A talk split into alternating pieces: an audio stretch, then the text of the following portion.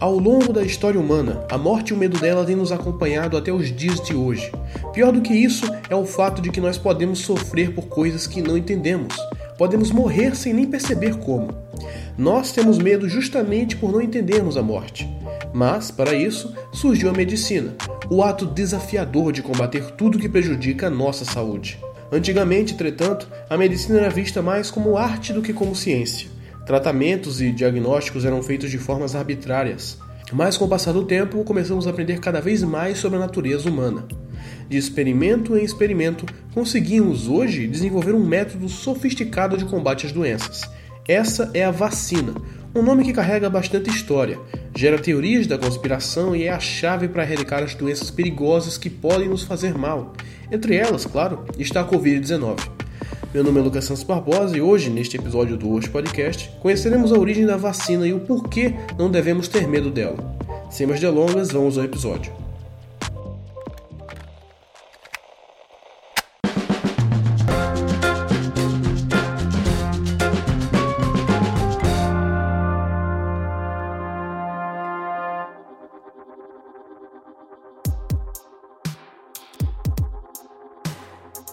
Lidar com patógenos como vírus, bactérias e etc. não é novidade para nós. A gente lida com isso há milênios. Claro que antigamente sequer sabíamos o que eram eles.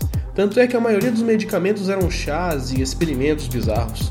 Mas, de vez em quando, um desses experimentos dava certo. E era através desses erros e acertos que nós fomos descobrindo como lidar com doenças. Um exemplo disso foi a tentativa de combater a varíola na China, ainda no século XV. A varíola é uma doença que cria crostas na pele de uma pessoa. É parecido com a catapora, mas muito mais mortal. Na época, os chineses raspavam essas feridas das pessoas, colocavam em frascos de vidro e deixavam no sol por tempo suficiente até ficarem muito secas. Após isso, eles cheiravam o pó seco das crostas para se contaminar de propósito. Pode parecer loucura ouvindo isso, mas deu certo. Eles ficaram imunes à doença. Claro que na época eles não sabiam dos detalhes do porquê ter funcionado, mas o ato de deixar a varíola no sol expôs ela aos raios ultravioleta, o que acabava enfraquecendo muito a doença.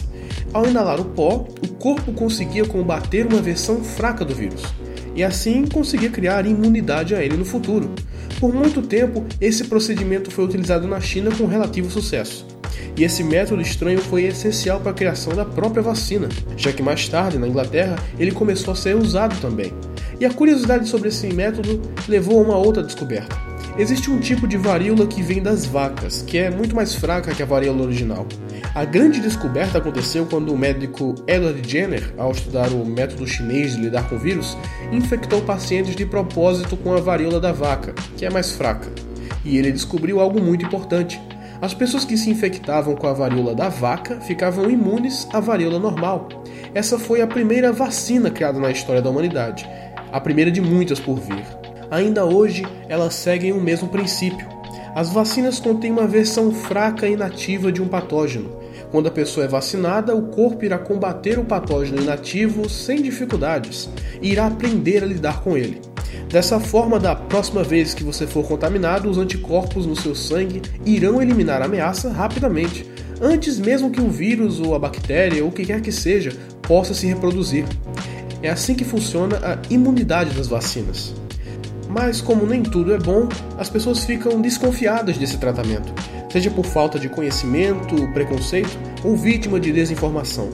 Muitos ainda acham que vacinas nem são seguras e elas não poderiam estar mais enganadas.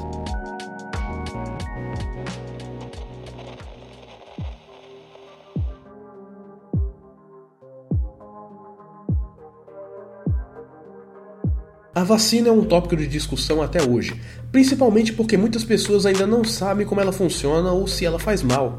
Para começar, não, ela não faz nenhum mal. Zero. O único efeito adverso é a reação alérgica e apenas uma em 100 mil pessoas tem alergia aos compostos da vacina. Mas ela não é tóxica, não faz mal, não mexe com seu organismo e nem muda sua personalidade de algum jeito. É necessário esclarecer o quão inofensivas são as vacinas, principalmente por causa do movimento anti-vacina e a desinformação em volta dessa comunidade. ela se sustenta através de informações falsas, mitos e todo tipo de lenda acerca das vacinas, e, é claro, das pessoas que foram vacinadas. É fácil perceber o tanto de desinformação que acontece hoje, ainda mais por causa da politização do Covid-19, que é um evento recente que continua a acontecer. É um pouco absurdo pensar que até mesmo doenças se tornaram um tipo de pauta política, mas não é a primeira vez que isso acontece. Exemplo disso é em 2014, com a campanha da vacinação contra o HPV feita pelo Ministério da Saúde. Antes desse ano, a vacina do HPV já existia, mas era algo muito mais inacessível. Na época, uma dose dessa vacina custava cerca de 300 reais. A vacinação gratuita do governo, então, foi algo maravilhoso de se acontecer. Mas logo problemas começaram a surgir. O foco da vacinação contra o HPV foram as mulheres. Isso se deu porque o HPV tem reações muito piores no corpo feminino, enquanto os homens agem principalmente como transmissores, raramente tendo sintomas graves. O foco da vacinação não foram apenas mulheres, mas meninas de 11 a 13 anos, já que o efeito da vacina se torna muito maior caso a pessoa não tenha tido nenhuma relação sexual antes de ser vacinada, além de que o contágio tende a ser maior no início da vida sexual do que antes dele. Para quem não sabe, o HPV é um vírus que é transmitido através das relações sexuais. Geralmente ele causa sintomas leves, como verrugas ou feridas, mas algumas variantes desse vírus chegam a causar câncer genital nas vítimas, principalmente mulheres. Na verdade, 70% de todos os casos de câncer de colo de útero são causados pelo HPV. Por isso o tratamento com a vacina foi essencial. Mas na época da vacinação, todo tipo de groselha foi dita acerca da vacina. Até mesmo alguns jornalistas espalharam essas mentiras. As pessoas diziam que ela fazia com que as meninas vacinadas despertassem um enorme desejo sexual. Mentira. Outros diziam que a vacina causava paralisia. Também é mentira.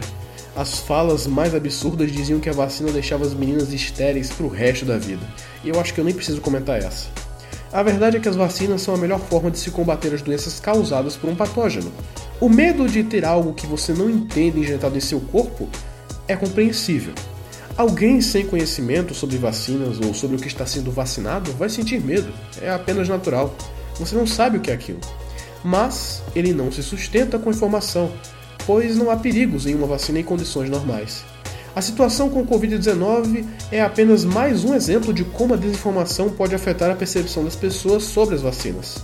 Desde o ano passado, a confiança das pessoas nas vacinas foi diminuindo, consequência do fenômeno da cloroquina e das curas milagrosas para o Covid. Não se trata apenas do presidente empurrando um falso milagre para a população e lavando as mãos do assunto, mas também a teimosia dele e de parte do governo de criticar as vacinas antes mesmo de ficarem prontas. Se não bastasse, muitas pessoas ainda espalham baboseiras sobre elas, como que as vacinas seriam uma forma de implantar um chip no sangue das pessoas ou algum plano maligno. Plano que normalmente a gente só veria em desenho animado, mas infelizmente é a realidade que vivemos. As vacinas não causam nenhum mal, nem são coisa de outro mundo. O processo pelo qual as vacinas foram desenvolvidas é centenário, tendo sua base há mais de 500 anos atrás. O conhecimento que nós temos sobre elas é enorme. Elas não são armas políticas, mas ferramentas da saúde, seja varíola, seja HPV, seja Covid-19. A vacinação é o melhor meio conhecido para a imunidade e o único capaz de salvar vidas no processo.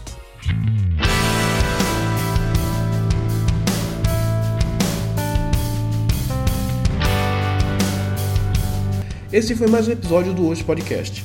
Dúvidas e sugestões podem ser enviados por e-mail da revista, revistalagoana.gmail.com. Meu nome é Lucas Santos Barbosa e vou ficando por aqui. Até a próxima.